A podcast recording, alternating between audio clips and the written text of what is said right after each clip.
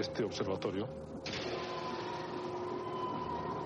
Tololo, tiene un significado, al borde del abismo, muy adecuado para lo que nos separa pegados aquí en la tierra de la inmensidad del universo. Pero también podría designar la experiencia de un grupo de personas en el medio de la noche que vive una experiencia extraordinaria e inexplicable y que marca para ellos un abismo entre el antes de esa experiencia y el después.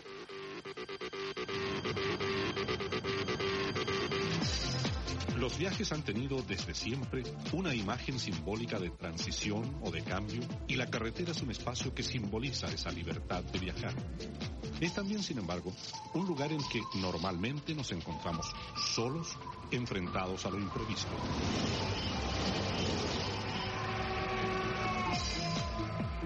Este tramo de 90 kilómetros, ubicado en el extremo norte del país, entre la oficina salitrera Victoria y la aduana de Quillagua, ha sido escenario de experiencias límite para dos grupos de viajeros en distintos momentos.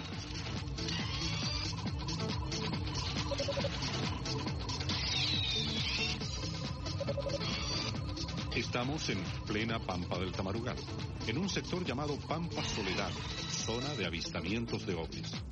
Iniciemos un recorrido que es al mismo tiempo geográfico e histórico.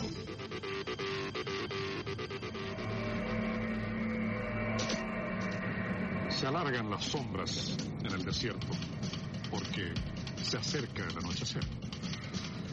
Vamos a reconstruir la ruta y el itinerario que en 1974 hicieran Tito Fernández y sus acompañantes y en 1991 Nelson Álvarez.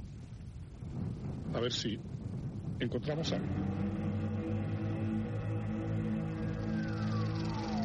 En agosto de 1974, patrullas militares recorrían las carreteras y existía toque de queda. La Junta Militar estaba por cumplir un año en el poder. En medio de esa convulsionada época, un grupo de artistas chilenos se arriesgaba a salir de gira presentándose de ciudad en ciudad y pueblo en pueblo.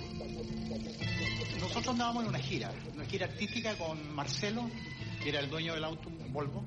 Después andaba Pati Chávez, que es una excelente cantante. Luego estaba Tito Fernández y Gloria Benavides, La Gotita.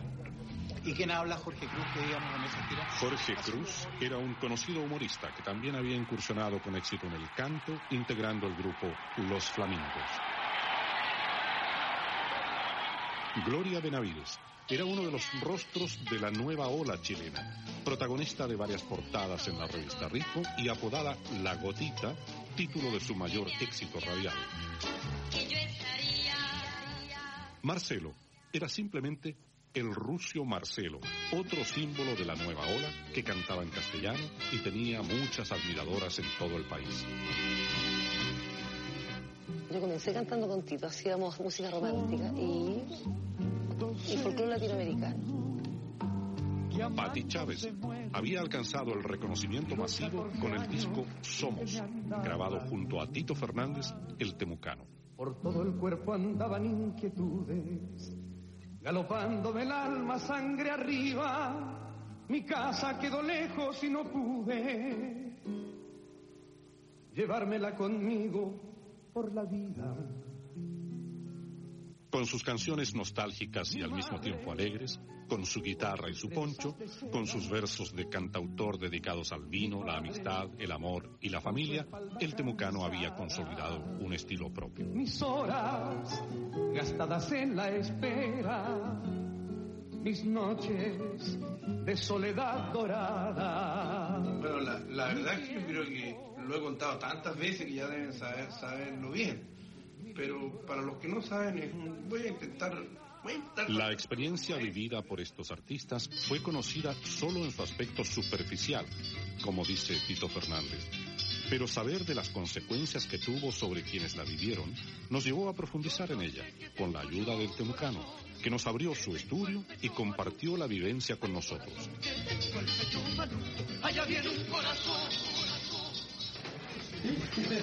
Yo trabajo aquí, capitán, mi vida hasta aquí. Aquí han nacido canciones, poemas, libros. Todos estos trofeos, ¿eh? O sea, es un poco, son los más significativos que yo he recibido. Porque en 38 años de, de carrera te puedes imaginar la cantidad de cosas que le han dado. Corazón de Jonathan, date un pata. Otro Neruda dice, a Tito Fernández dice con la admiración de su amigo Pablo Neruda. Bueno, eh, tuvimos harto éxito con Tito, aunque usted no lo crea, porque esté muy jovencito. Nosotros hicimos un play que se llamó Somos, en aquellos años, el año 74, yo creo que fue en el 73, grabamos el long play. Por aquí estábamos, claro, en el 74, grabando en el estudio, mira, éramos Lolito, y bien hippies. Así estaba Tito cuando vimos, tuvimos el, encuentro maravilloso, con su pelo largo, con bastante kilos menos. Una de las cosas que aprendí después de esto es que tener un diario o una bitácora, no es necesario que te todos los días, yo digo diario, eh, ayuda a comprender que uno, pero a comprender realmente que uno los recuerdos los acomoda. Y yo no puedo acomodar los recuerdos, porque están escritos. Entonces yo en mi diario tengo escrita esa historia. Desde 1963, Tito Fernández lleva un registro escrito de sus experiencias. Hoy nos muestra las páginas de esta historia. Primero, eh, yo he sido asaltado, perseguido por, por esto, por mucha gente. Y la idea de, de aceptar esta conversación, eso quiero que quiero dejarlo muy claro, es porque estoy conversando contigo. Una y treinta de la madrugada, oficina Victoria. Hemos hecho una función a teatro lleno. El polvo del caliche casi no nos dejó cantar. Estamos tomando una taza de té a la salida de la oficina. Todo el mundo se ríe contento. Bueno, en esa época, cuando nosotros salimos en ese momento de, de Quillagua, te digo, de Victoria, eh, a la una y tanto había toque de queda a la una. Así que teníamos que andar con salvoconducto.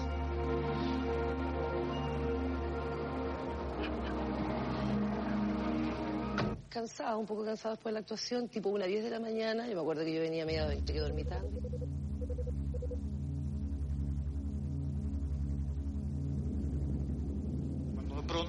Marcelo, íbamos conversando, yo iba sentado con él adelante me dice, Jorge, pero, ¿a- a- ¿tú alcanzas a ver una luz que, que- está a mi izquierda?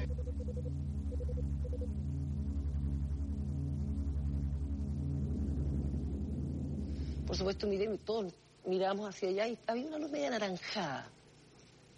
Y una luz media anaranjada en, en un ángulo hacia mm, el lado izquierdo de la carretera. Nosotros veníamos de norte a sur.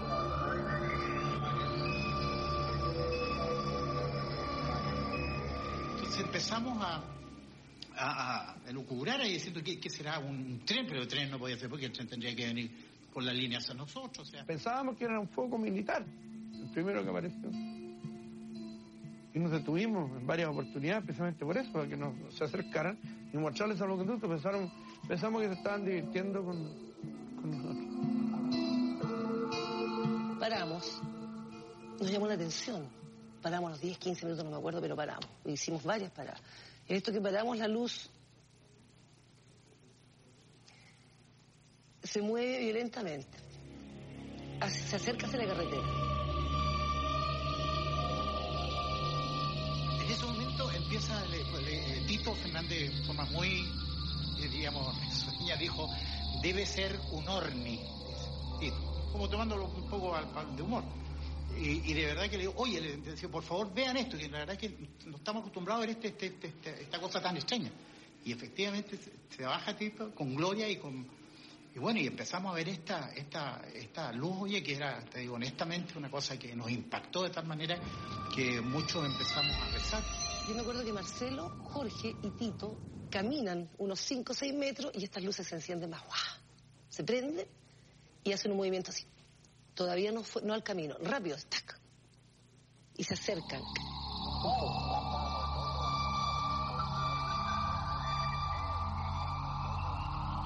Un poco, ¿cuánto? Sé.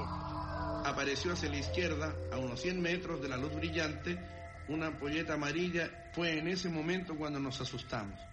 Eh, subimos al auto de nuevo. Ya ahí Marcelo ya rápido, ya. Yo creo que ya, claro, ya, ya arrancando estas luces, porque ya nos seguían. La cosa era con nosotros y nos seguían a nosotros. Gloria Benavides rezando en silencio por sus hijas.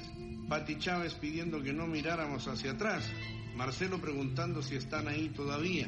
Eh, yo iba con el crucifijo, que era de Patricia Chávez, que en su cartera lo andaba trayendo. Y ella, eh, empezamos todos a llorar, eso fue la realidad. Huyeron en el Sí, vehículo. sí, sí. Pudimos, nos dio mucho miedo. A mí como a todos. No creo que a ninguno de nosotros no, no le haya dado miedo. ¿Miedo de qué, Tito? Es el problema. ¿Miedo de qué? Es una buena pregunta porque todavía no he encontrado respuesta. Miedo, eh, hay una frase mecánica que sí puede servir en este caso. A lo desconocido no, a lo inexplicable. Es un terror que no se puede describir. Porque yo te, te contaba que estoy en camino, imagínate qué susto pasé ahí en la cárcel. Bueno, yo soy un expreso político del año 73 en Chile. Sufrí un simulacro de fusilamiento, por ejemplo. Eso es un susto grande.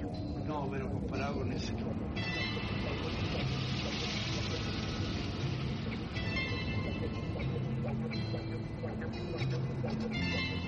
Y efectivamente, al cabo de un rato aparece un camión, y este camión, eh, Marcelo le hace señal, Llega el camión, resumo el cuento, para Marcelo, se baja casi hablando en coherencia, porque yo me acuerdo que Marcelo decía, a mí, el Jorge Cruz, la Pati Chávez, que el Temucano, que yo, Marcelo. y reconoce a Marcelo y le dice, Marcelito, ¿qué anda haciendo por aquí? Imagínate, en la oficina de Pedro Valdía, en pleno norte, eh, y le dice, mire, le dice, y, y- empieza a hablar una cosa, porque hacía un frío horrible, pero además de eso estábamos alterados, estábamos nerviosos. Mire la, la- luz que hay y, el, chofer del, del camión decía, pero ¿cuál? Decía, y de repente el hombre mira y ve... eh, y dice, ah, eso, eso no lo había visto nunca, dice el chofer, ¿no? Entonces Marcelo le dice, prenda las luces, o sea, y el camión prende las luces.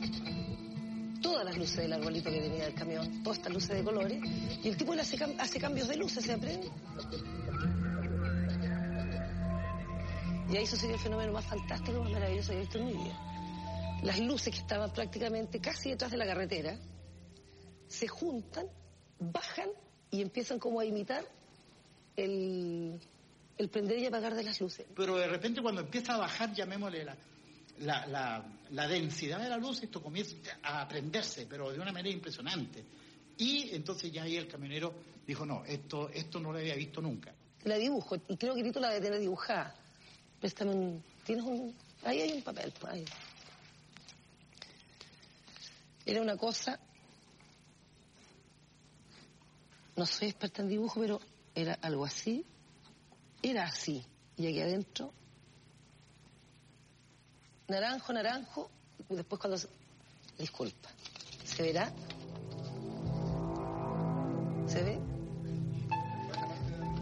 Esto es una, na- partida, una naranja partida por la mitad, una pelota nativa. Te digo naranja porque la naranja al principio era como naranja. Entonces esto como que se divide en dos y se ven dos tubitos y por dentro como con un filamento. Y lo que vieron ustedes fueron dos luces, básicamente. Eh, sí, dos luces y yo vi una figura. La única... Ahí está mi gran problema, que estas cosas no se pueden probar. Pero sí hay una prueba y esa te la podría dar Jorge Cruz, pero porque no creo que se haya olvidado. Él fue el que dijo, mira, ahí hay tal cosa. En realidad fue un chilenismo el que empleó. Y, y bueno, ahora se puede decir, creo, ¿no? Dijo, mira, ahí hay un hueón, dijo. Y ahí fue cuando Jorge dijo, oye, mira, hay, hay un tipo ahí, qué sé yo, y ahí casi, te digo, si por un tris nos arrancamos cada uno cachete a cualquier lado en, la- en, en el desierto. Y de pronto yo veo una figura flaca, alta, y yo, y yo lo, primero dije, ¡hay un y esto resultó, no lo dije así eh, en broma, lo dije en serio. Pero todos salimos prácticamente como estos aviones, pues ¡ah! salimos todos arrancando pensando que, qué es lo que pasó. Aquí está dibujado el, el individuo. Raro. De nuevo. ¿Ves? Y el aparato.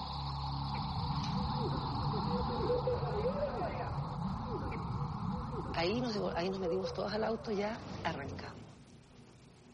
Cuando nos subimos al auto en ese intertanto, todo esto el camión pidió que por favor le alumbraran el camino. O sea, para dar la vuelta el tipo venía con carro.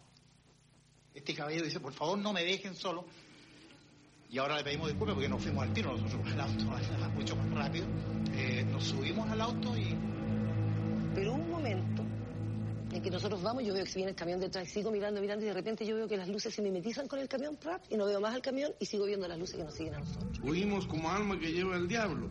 100 kilómetros, 110 kilómetros, 120 kilómetros, 130 kilómetros y las luces siempre detrás. Nunca he sentido tanto miedo. yo veía en la cara de Marcelo que fíjate que pasaban unas luces, unas luces eh, de diferentes colores. Jorge se, se asustó y Marcelo pensó que le estaba sucediendo algo. Porque como dijo, mira la cara de Marcelo, o sea, mira las luces, o sea, esta cosa extraña, porque si tú mirabas a simple vista y no pasaba nada, y dentro del auto estábamos todos llenos, seguramente yo también, y todo, pero Jorge no, no, no sé, él miró a Marcelo y él también tenía luces de color en la cara.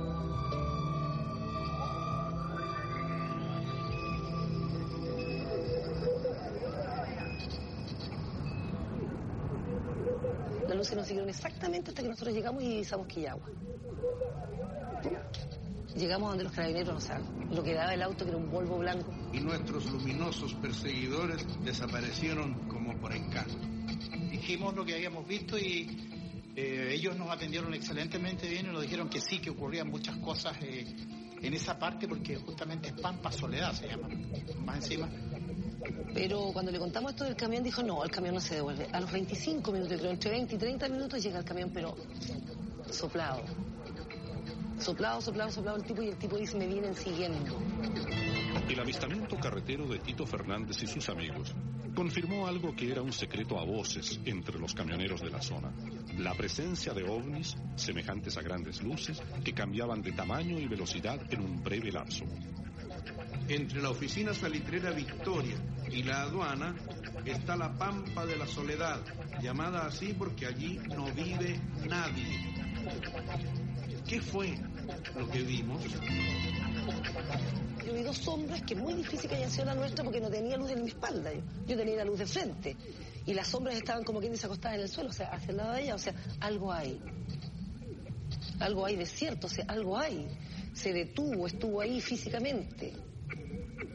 Hizo cambio de luz, o sea, algo quería comunicarse. O sea, lamentablemente a lo mejor no nos faltó tiempo, nos faltó algo. Entonces yo por eso te digo que, que, contigo me atrevo a hablar de estas cosas. Mira, eh, lo que yo vi fue un ángel, Patricia. Es exactamente igual como lo describe la Biblia. Luminoso todo. Incluso eh, no habla, pero tú sientes dentro de la cabeza como si hablara, pero no en palabras, sientes el significado. Y es exactamente igual lo que dice la. Mira, la soldadura al arco le queda perfecto, pero sin que te encandile.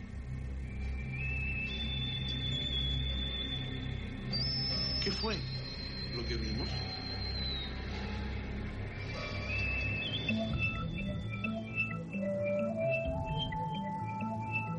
17 años después de la experiencia del Temucano y sus amigos, otro grupo de viajeros tuvo un avistamiento ovni en el mismo lugar.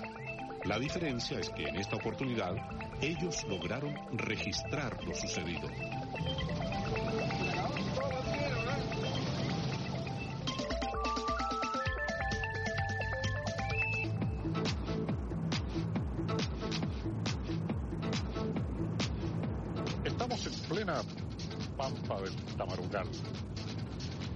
Hacia el sur, primero la oficina salitrera Victoria y 90 kilómetros más allá, la aduana de Quillagua. Bueno, este es el lugar exacto en que Tito Fernández y sus acompañantes comenzaron a vivir ese extraño fenómeno con objetos luminosos, voladores, no identificados. En 1991 el país vivía un periodo de normalización política y ya no se requería salvoconducto para viajar de noche por la carretera. Camioneros, conductores de buses y viajeros ocasionales transitaban por la ruta entre la oficina salitrera Victoria y la aduana de Quillagua, y de vez en cuando se escuchaban comentarios sobre extrañas luces avistadas en medio de la noche. En ese tiempo eh, yo era gerente general de la ISAPRE Pesquera Coral.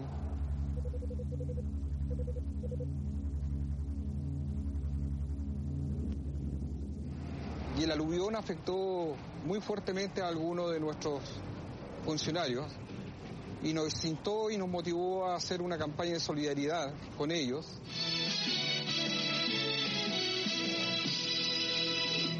Las brigadas de rescate han encontrado cadáveres sepultados por la gruesa capa de barro y ya se han trasladado más de 60 al hospital regional. En el mismo establecimiento... El 18 de junio de 1991, un aluvión en Antofagasta dejó 64 muertos y 700 heridos. 30.000 personas quedaron damnificadas. Afectadas son Oscar Bonilla, Carol Ursula, Corvalis, Chango López, Favorecedora, Encabezados por Nelson Álvarez, viajaron esa noche en el mismo automóvil, llevando la ayuda a los damnificados de Antofagasta, su hijo adolescente, Nelson, y los funcionarios de la ISAPRE de Pesquera Coral, Patricio Rojas, Hernán Oces y Albino Claro. Bueno, en la noche del 17 de junio del 91, íbamos camino a Antofagasta, eran las 12 de la noche,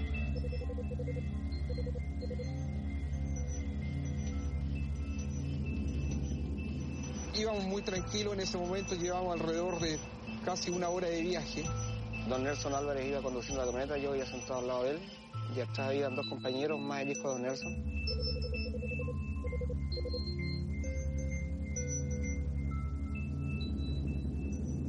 De repente hay una alerta de que se ve una luz en el camino.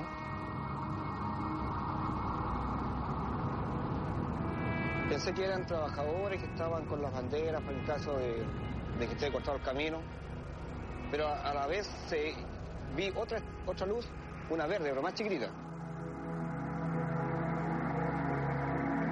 Y de, repente así se nos acerca, pero ya no eran las dos luces, sino era una grande. Me imagino unos cinco metros.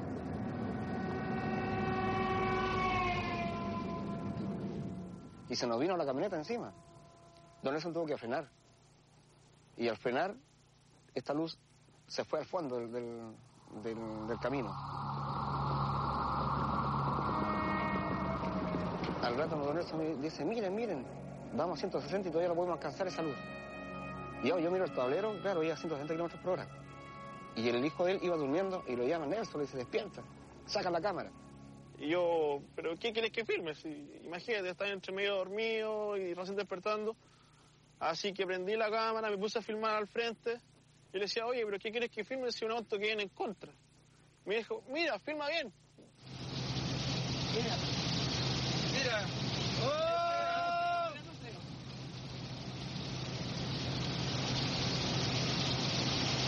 ¿La velocidad cuánto va?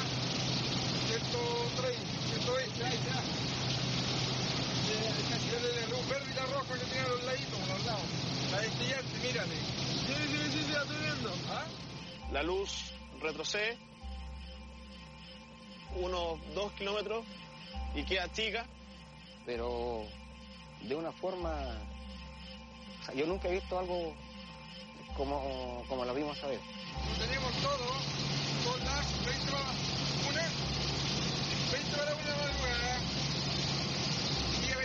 de junio del ¿23 del 91? En algún momento alguien me pregunta, paremos, paremos a ver qué pasa. Entonces yo digo, no, prefiero que sigamos porque por lo menos tenemos la situación controlada yendo en el vehículo y a una velocidad.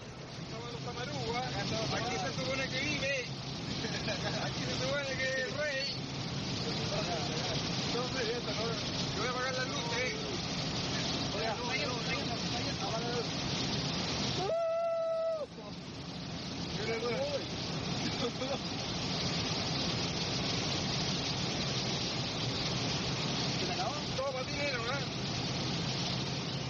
Cuando después desapareció la luz.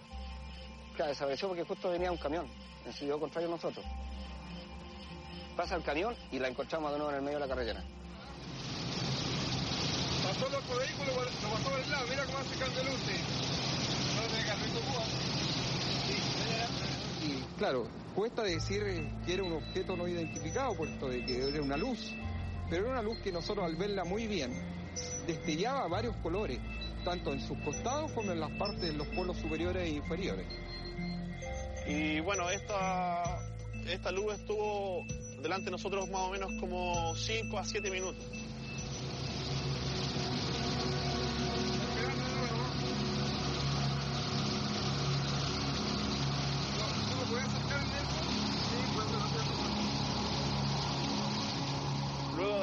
Pude seguir filmando porque se me acabó la batería de, de mi cámara y bueno, y se me agotaron las pilas de mi personal estéreo que las llevaba nuevas.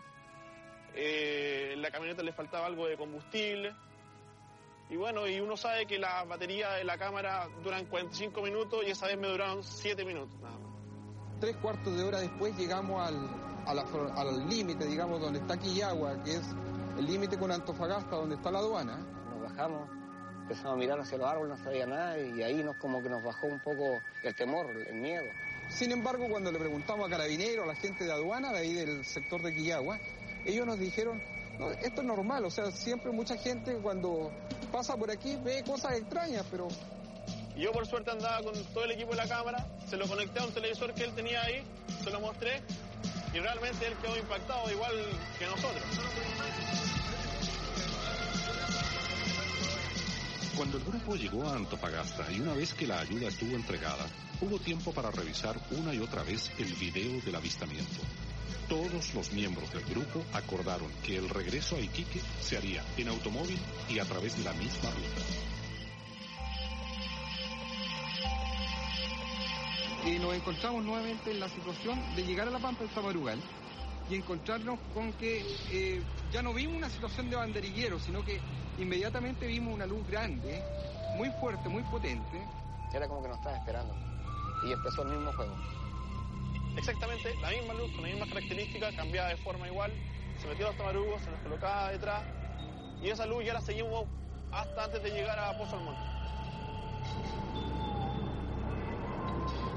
En Santiago, en la Dirección de Meteorología, buscamos respuestas a las interrogantes abiertas por este caso. ¿Podrían los testigos, en dos épocas distintas, haber confundido un fenómeno natural con un ovni?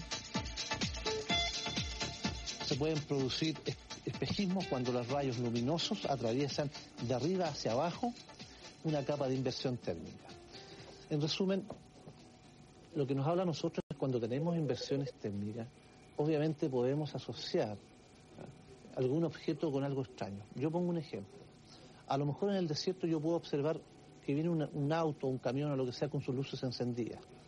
Existe la curva- curvatura de la Tierra, existen densidades diferentes en la atmósfera. Por lo tanto, si yo veo ese objeto que está a una gran distancia, probablemente no lo vea como corresponde, en el sentido que voy a ver una luz que está derecho a, mi horizonte, sino que lo voy a ver en otra dimensión, lo voy a ver probablemente más arriba, como que se está elevando, y eso exclusivamente por la refracción, ¿no es cierto?, o en el fondo por diferencias de densidad. Eso es efectivo, eso es real.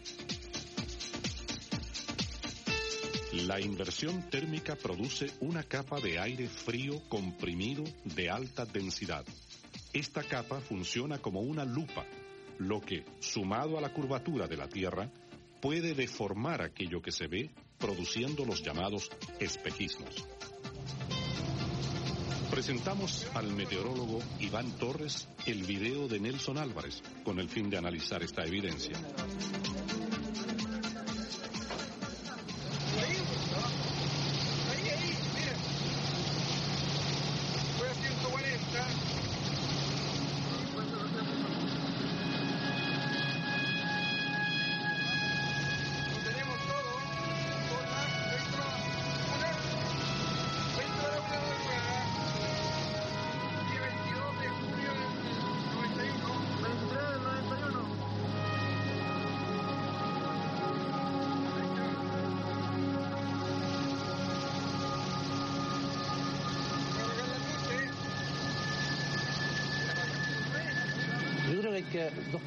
Aquí se pueden aproximar dos teorías, ¿no es cierto? Una es que realmente se trate de algo no identificado, un objeto volador no identificado una luz no identificada.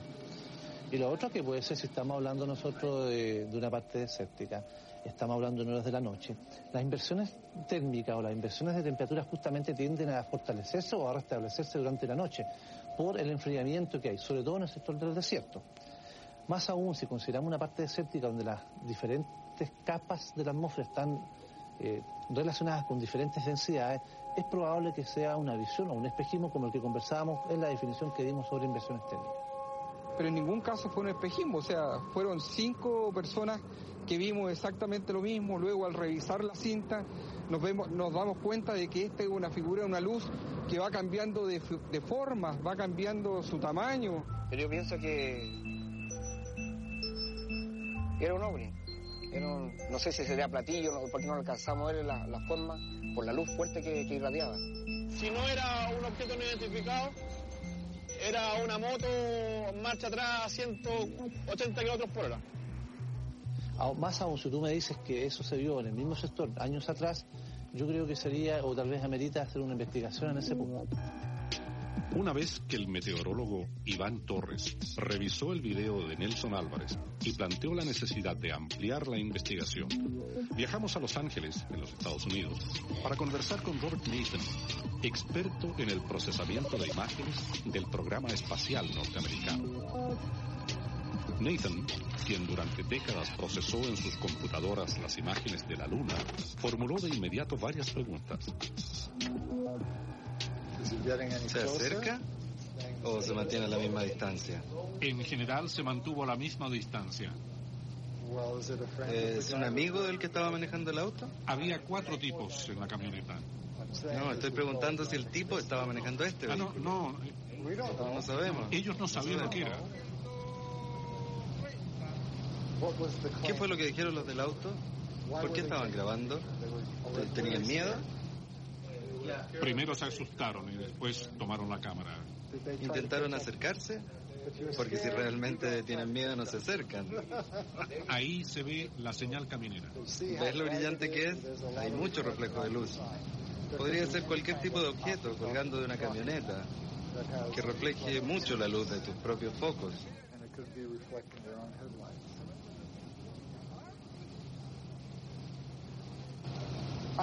Yo les doy unas explicaciones rápidas. Y yo podría estar equivocado. Mi primera respuesta es, tratemos de entenderlo, para ver si tiene algún sentido.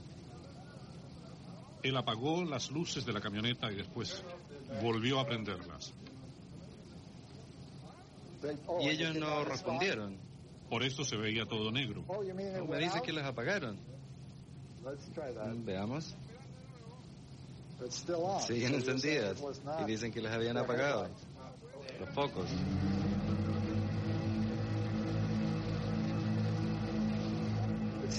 Siguen prendidas. Ok, bien, es una buena prueba. Entonces no sé lo que es. Un enigma en la carretera del desierto chileno. Un avistamiento ovni que se repite en dos fechas distintas. ¿Hay otros hechos comparables? En Estados Unidos ocurrió el llamado caso Exeter, que es el avistamiento carretero de un ovni más conocido a nivel mundial. El caso Exeter de Estados Unidos y la desaparición de un matrimonio latinoamericano con automóvil y todo son los casos de avistamientos carreteros de ovnis más conocidos internacionalmente. Investigamos la historia que se esconde detrás de ambos. La historia del matrimonio Vidal es uno de los grandes mitos de nuestra cultura popular y algo así como una leyenda urbana. Hasta hoy existen personas que la cuentan como si hubiese sido real. Se consideraba un caso de carreteras en que un vehículo fue teletransportado porque la pareja, en un abrir y cerrar de ojos, saltaba desde un camino en Mar del Plata, Argentina, hasta un camino español cercano a Madrid. ¿Cómo era posible este salto a través del tiempo y del espacio? ¿Había intervención de extraterrestres o algún tipo de fenómeno físico? Un cineasta de culto de ese país, Aníbal Uset, revelaría tiempo después haber inventado el incidente y echado a correr el rumor solo con el fin de promover una película que se estrenó pocas semanas después. La película se llamaba Che. Había sido filmada artesanalmente con unas budineras haciendo las veces de platillos voladores y con algunos exteriores en Europa que los camarógrafos consiguieron haciéndose pasar por turistas. Pero él no me lo robó. Fueron los del plato volador. Vámonos. Escúcheme, agente. Fueron los del plato volador. Mark Cashman, investigador estadounidense, ha recopilado información sobre varios casos que causaron impacto internacional y entre ellos el de Exeter. En su oficina de Nueva York nos mostró a dónde lo han llevado sus pesquisas y la forma en que sistematizó la información entregada por los testigos.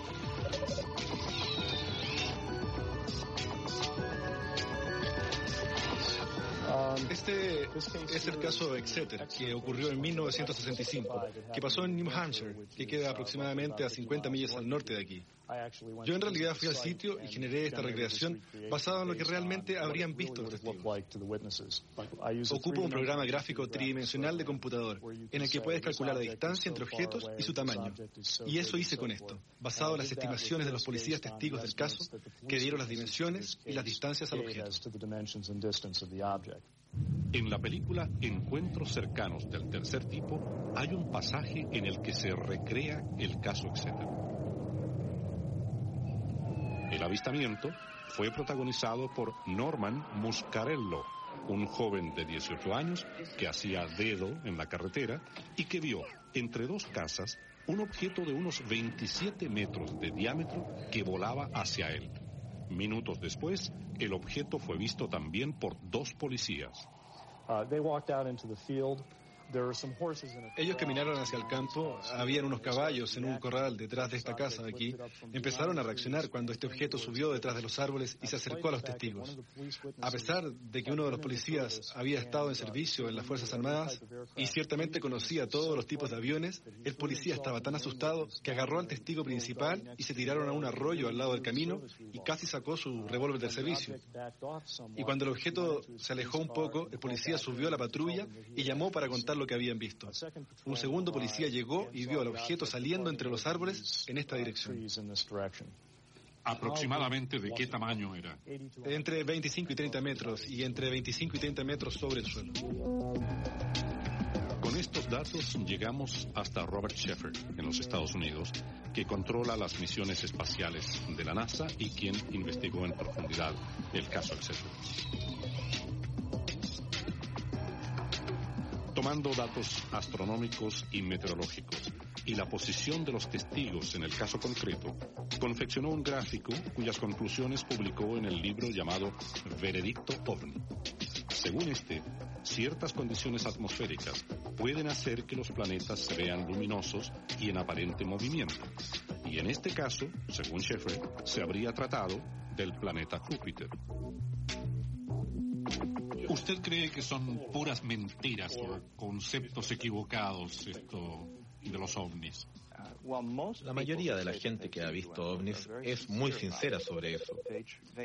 Ellos han visto algo que los ha dejado perplejos, pero eso no necesariamente significa que sea algo del espacio, porque hay un montón de cosas arriba en el cielo nocturno que podemos ver y que la persona promedio no va a entender. Hasta los observadores entrenados como pilotos o la policía ocasionalmente también se equivocan en sus observaciones. Sin tener alguna evidencia sólida, tangible de lo que han visto, no hay pruebas. Aunque sean muy sinceros, pueden estar también muy equivocados. Pero es que son tantos los casos, no le dejan al menos una duda al respecto. Bueno, siempre hay interrogantes hasta que encuentras una respuesta definitiva sobre cada una. Pero realmente, por la gran cantidad de personas que dicen que han visto algo y al mismo tiempo la gran cantidad de personas que dicen que han visto cosas que realmente no se pueden sustentar, dicen que han encontrado ángeles o chupacabras en América Central o cualquier cosa o fantasmas. No es más sustentable alguien que ha dicho que ha visto ovnis en el cielo que alguien que dice que ha visto un fantasma, un espíritu. Sin embargo, la mayoría de la gente no cree en todo eso.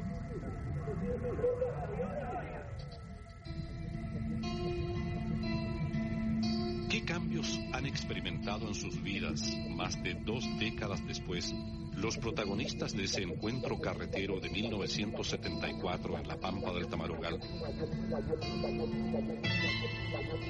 Posteriormente, en mi caso, creo que fue como una, me interesó mucho la literatura de todo lo que es eh, el, el, el, el, caso OVNI. Me, me entró una, una desesperación por, por leer. Porque quedas como ávido de saber, de buscar, de buscar, buscar, buscar, leímos. Me acuerdo que Tito me leía. Nos íbamos a gira, que gracias a Dios alcanzamos a hacer las últimas giras. Y Tito leía, leía, leía, y me leía en voz alta, hasta buscando, no respuesta, yo creo, saber más de esto. Y un momento paramos. O sea, paf, no más. ¿Por qué el contemplar un par de luces habría de cambiar tanto tu persona? Porque, en primer lugar, quedas imposibilitado de decir eso no puede ser. Pero sin lugar a dudas, Tito fue eh, el único. Como que si alguien dijo, este es la persona indica, este es el señor que nosotros queremos conversar. Eh, y me da la impresión que es así, no me cabe la menor duda. Yo te digo porque yo, pienso, yo noté el cambio en Tito. O sea, primero como ser humano. Tito cambió como ser humano. Tito se fue hacia adentro mucho tiempo. Tremendamente adentro. Eh, pasó momentos bien difíciles. Él te lo va a contar, yo creo, después. Por supuesto que yo caí en una depresión muy fuerte. Llegué al neurólogo, al psicólogo, al psiquiatra y le dije al psiquiatra que pensaba que me estaba volviendo loco. Me dijo, bueno, mientras piense que te está volviendo loco, estáis muy bien. El día que pensé que estáis cuerdo, entonces ven a verme. Y, y pasé de psiquiatra en psiquiatra tratando de encontrarle una solución a esto que me pasaba en la cabeza, porque el mundo era distinto. Los colores tenían un significado, las estrellas tenían un significado, la cara de la gente tenían un significado. No, porque después se entabla una especie, una especie de, de contacto que nunca más se termina con este individuo. Yo le llamo el hombre que vino de la estrella. Ahora, ¿de dónde vienen? La pregunta al hombre que vino de la estrella. ¿De dónde vienen ustedes? ¿De qué planeta? Y la respuesta fue simpatiquísima. ¿Cómo te voy a explicar eso? O sea, explícame mejor de qué dimensión. Pregúntame mejor de qué dimensión. Y a lo mejor te puedo contestar. Tito Fernández, en su libro El mensaje de Sirio, plantea que esta figura, que él llamó el hombre que vino de la estrella, viene de una estrella llamada Sirio,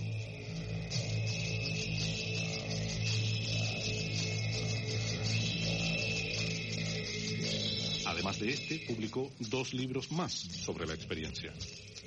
Yo te, había mostrado tres libros míos. Este es el mensaje inicial. Este se llama el mensaje de Sirio.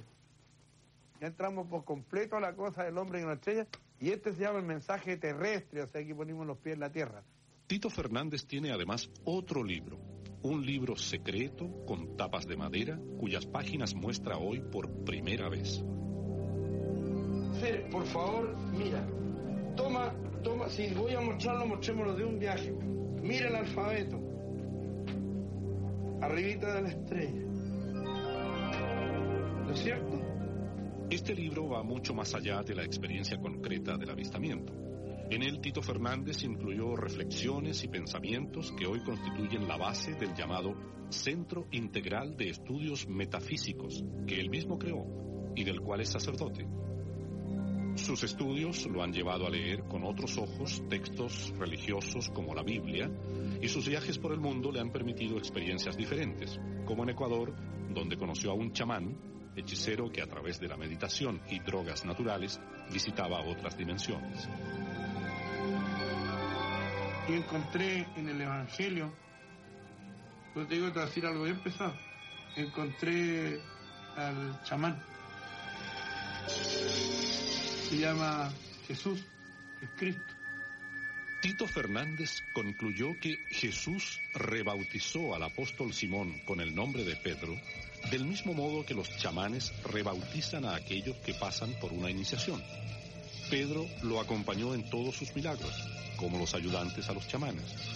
El temucano cree que los otros dos apóstoles que estaban presentes en los milagros, Jacobo y Juan, a quienes Jesús llamó hijos del trueno o hijos de la tormenta, no eran personas de carne y hueso, sino que representaban los alucinógenos que el propio Cristo habría consumido antes de realizar los milagros.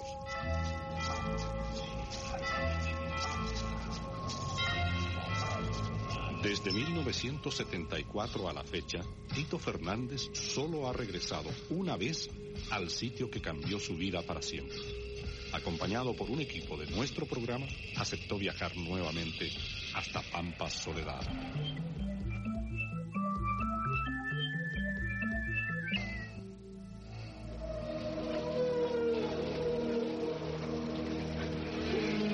Estamos viajando con Tito Fernández al mismo lugar en que hace 24 años fue testigo del avistamiento de un ovni.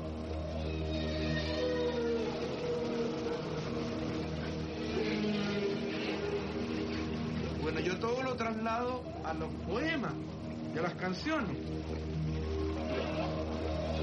¿Qué es lo que es ese todo? De lo que estamos hablando, de las luces estas en el desierto, de este personaje que yo vi, de este sueño que tengo con él permanentemente.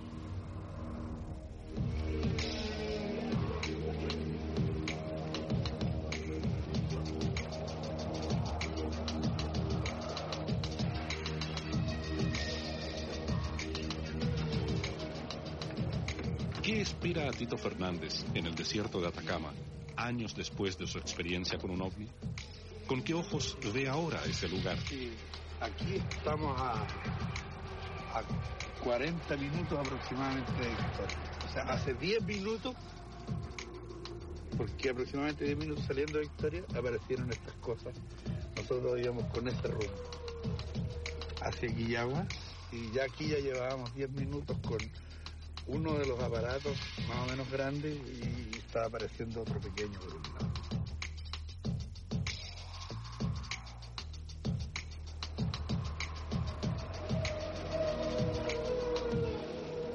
En este mismo instante, estando en este sitio, pienso en lo que sentíamos en ese momento y uno se le vuelve a poner la piel de gallinas. Da, da cosa. Se queda eso dentro, parece que pasa más adentro de la piel. Sí, mi vida fue completamente diferente, pero me siento, fíjate, orgulloso de que me haya ocurrido y me siento con una responsabilidad de que me haya ocurrido, porque es un poco, un poco el, el- el aprender que la vida tiene dos veredas, como digo yo, una de luz y otra, una con sol y otra con sombra. Yo aprendí a pasarme para la vereda del sol y trato de convencer a la gente de que haga eso sin darme cuenta. Todo para mí es un escrito. Si tú ves ese muro, por ejemplo, eh, eso está escrito. O sea, durmió alguien bajo el muro reseco, digo yo, no, bueno, es, es, eh, durmió alguien bajo el techo de estrellas en la noche. Se gestó ahí detrás una raza, digo yo, o murió en el intento, ahogada en la sal que aquí se llama tierra. Y yo me hago esa pregunta porque no sé qué pasó aquí.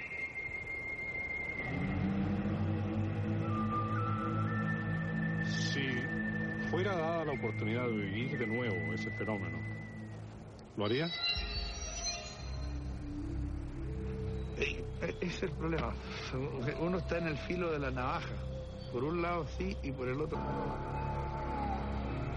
Así fue como Tito Fernández revivió junto a nosotros ese viaje en que en medio de la soledad fue protagonista de un fenómeno que cambió para siempre su forma de ver el mundo. Un salto al abismo entre lo conocido y lo inexplicable. De ahí para adelante hay que hacerle caso a don Atahualpa Yupanqui. Don Atahualpa dijo, me gusta de vez en cuando perderme en un bordoneo porque bordoneando veo que ni yo mismo me mando. Las cuerdas van enseñando el rumbo del pensamiento y en el trotecito lento de una milonga campera va saliendo campo afuera lo mejor del sentimiento.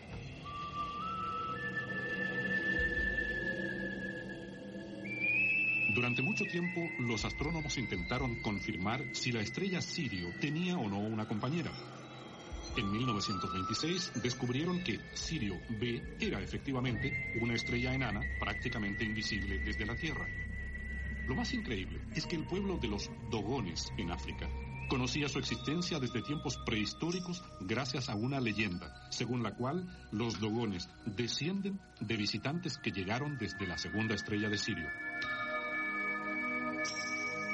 Y desde allí también salió, dice Tito Fernández, el ser que vio en 1974 a quien hoy llama el hombre que vino de la estrella.